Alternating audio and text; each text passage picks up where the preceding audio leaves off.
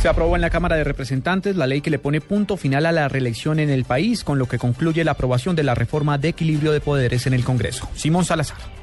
Con 79 votos a favor y 11 en contra fue aprobado el informe de conciliación del proyecto de equilibrio de poderes en la plenaria de la Cámara de Representantes. Entre lo que se aprobó se destaca la conocida cláusula pétrea para acabar con la reelección presidencial, es decir, únicamente se podrá volver a revivir la reelección por referendo o con una asamblea constituyente. Al respecto, el representante y ponente del proyecto, Hernán Penagos. Bueno, si el texto surte ya su primera vuelta, se trató entre los conciliadores de buscar puntos de encuentro. Obviamente hay unos puntos que eran los más complejos, como por ejemplo el tema del Senado regional, que ha sido eliminado en el Senado de la República, lo recogimos en la Cámara y se mantuvo en el texto de conciliación. El tema de las listas cerradas con...